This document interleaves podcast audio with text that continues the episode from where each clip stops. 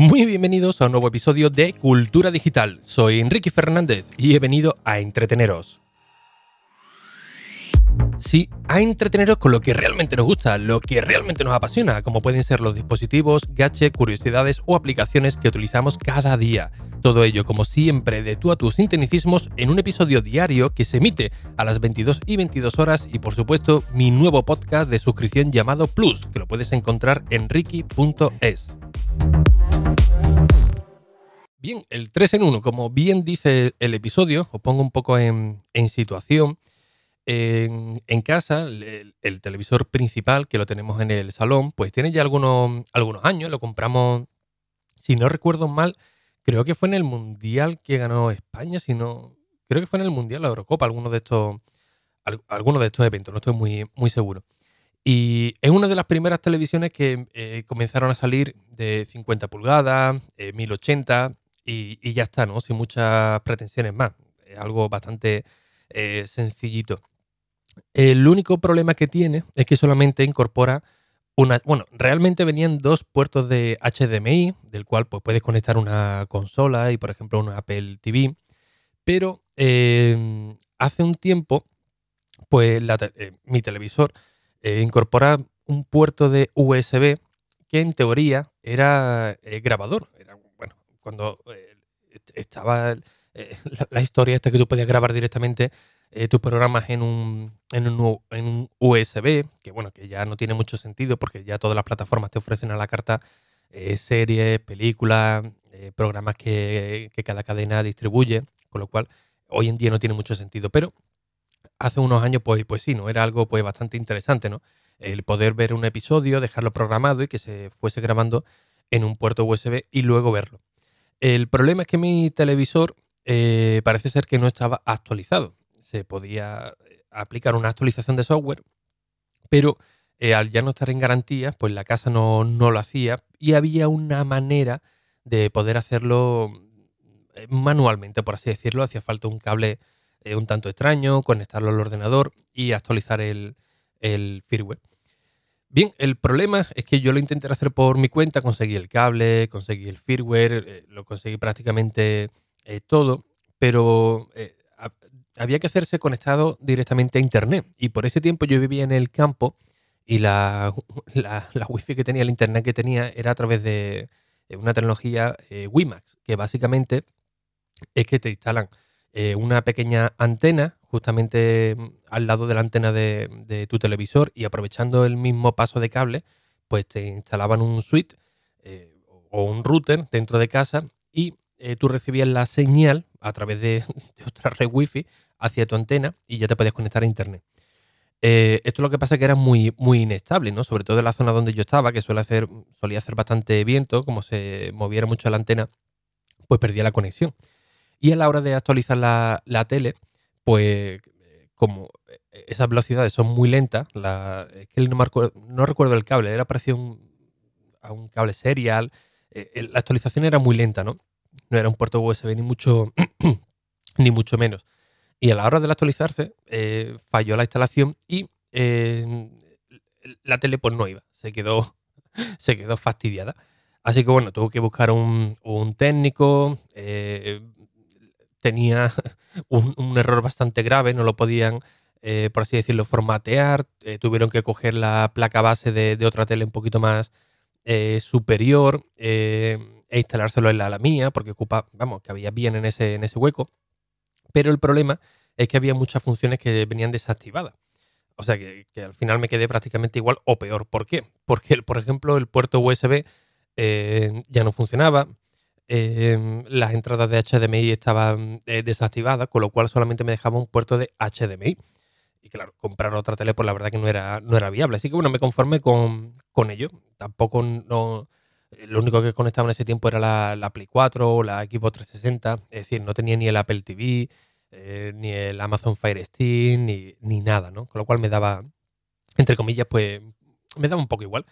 Pero claro, ahora hoy en día eh, tenemos Apple TV, tenemos la Nintendo Switch, eh, la Equipo 360 y recientemente pues me he traído, el, no creo que lo he dicho, el, el Amazon Fire Stick que lo tenían en Madrid, pero como bueno, allí en Madrid actualmente el internet va de, aquella manera, eh, me lo he traído para acá por un sencillo motivo. ¿no? En uno de, los episodios comenté la experiencia con mi Teleplus para poder ver los partidos de, fútbol, para ver el Betty, ¿no? Prácticamente. Aunque bueno, lo echan más veces en gol en abierto que, que por ahí, ¿no? Con lo cual me ha salido también mal la jugada, macho. Voy a tener que poner un poquito de romero debajo de la cama porque no es, no es normal, ¿no?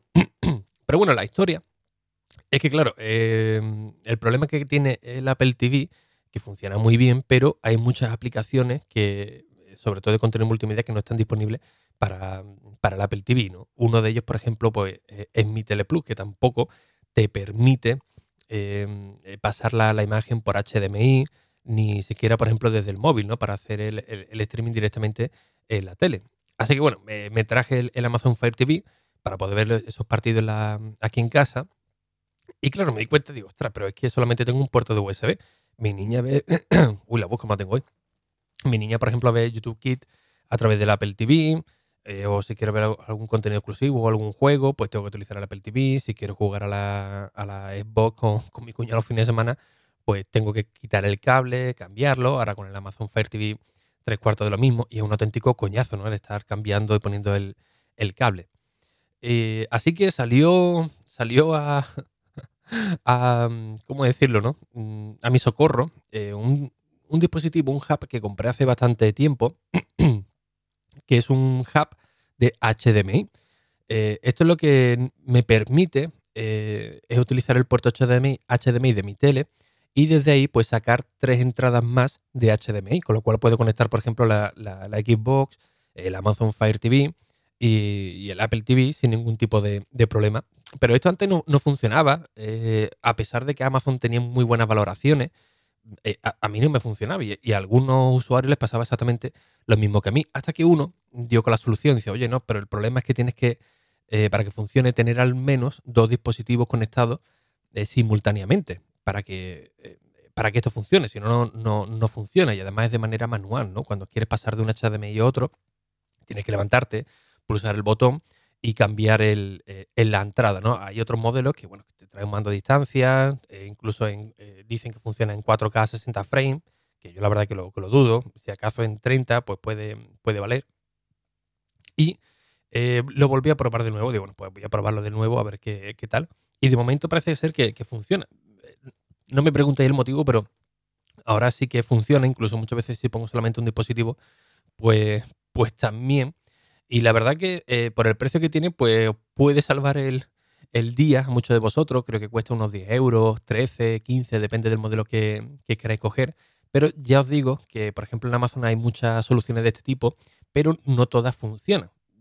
Y muchas de las valoraciones, pues no, eh, eh, no son reales, no son promocionadas o alguien que le han cedido el producto y por no quedar tampoco mal, pues dice que va de categoría y realmente no lo, no lo es.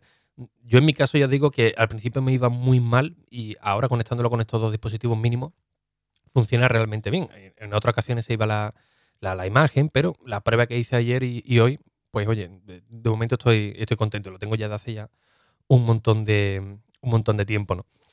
Eh, hay otra versión, como digo, en 4K, pero eh, em, hay gente que dice que funciona muy bien, otros que, no. Eh, si veis directamente un conmutador de este tipo en, 4K a 60 frames por segundo, que es capaz de, soportar 60 frames por dudad, dudad de ello directamente si tiene un precio de unos 10, 12 euros, porque ya os digo que seguramente no funcione. Lo encontré alguno, pero por regla general, por ese precio, va a ser muy, muy complicado. En el que tengo yo, actualmente funciona en 1080. En 1080, pues tampoco no hay eh, mucho margen de, error y, la verdad que, bueno, si tenéis el mismo problema que, tengo yo, pues la verdad que os puede venir bastante, bastante bien. Os lo dejaré en las notas del, episodio y ya digo que eh, eh, es un producto muy, muy sencillo, muy, muy, muy básico. Lo único que os tenéis que levantar para cambiar cada, cada vez que, queréis cambiar el, HDMI, la entrada. Pero hay otras soluciones que, como digo, em, eh, sí que eh, traen un mando a distancia y, podéis hacerlo, pues bueno, desde vuestro salón de casa, ¿no? Pero esto ya la verdad que un coñazo tener otro mando más encima de, encima de la mesita, ¿no? Claro, esto lo suyo sería que, todas las aplicaciones, pues, eh, ofrecieran la oportunidad de instalarse en, todos los dispositivos, ¿no? Por ejemplo, el que hay algunas, por ejemplo, como la de Mi Tele Plus, que no funciona en el Apple TV, pero bueno, la puedes tener en el Amazon Fire TV o en otro dispositivo. Eh, luego quizás a lo mejor hay otra aplicación que sí está para el Apple TV, pero tú tienes a lo mejor el Amazon Fire TV y para esa aplicación, para ese servicio no está. Aunque bueno, hay opciones para, para, instalarla y lo realmente cómodo es que todas las aplicaciones sean más homogéneas y solamente tengamos un dispositivo en casa, ¿no? Eh, salieron muchos servicios de, ver contenido en streaming. Eh, no, me recuerdo, no recuerdo el otro, un servicio que salió nuevo, que básicamente lo que te hacía era conectarte con televisiones de, pago, ¿no? los, típicos canales de, pago que podías contratarlos por, por Movistar Plus y todo este y, todos estos servicios, pues eh, había una empresa que es no recuerdo ahora mismo el nombre, que te decían, oye, mira, pues yo te dejo ver el canal 13, creo que era, o bueno, todas las de las de pago, mira con nuestro servicio. Digo, ostras, pues, pues mira, está de categoría, ¿no? Te regalaban un par de meses o, tres gratis, incluso con, con Yoigo, no tenía un precio tampoco muy, muy caro, podías ver la Fox y todo esto. Pero el problema es que no tenían aplicaciones en ningún sitio.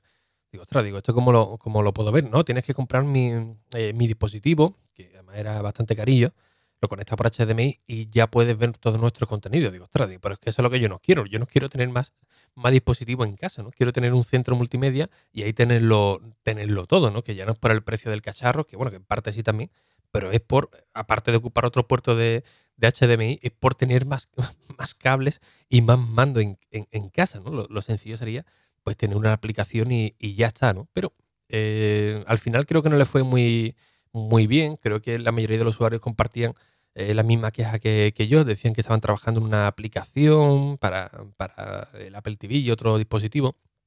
Y bueno, ya le perdí el rastro, no sé cómo, cómo quedó la, historia.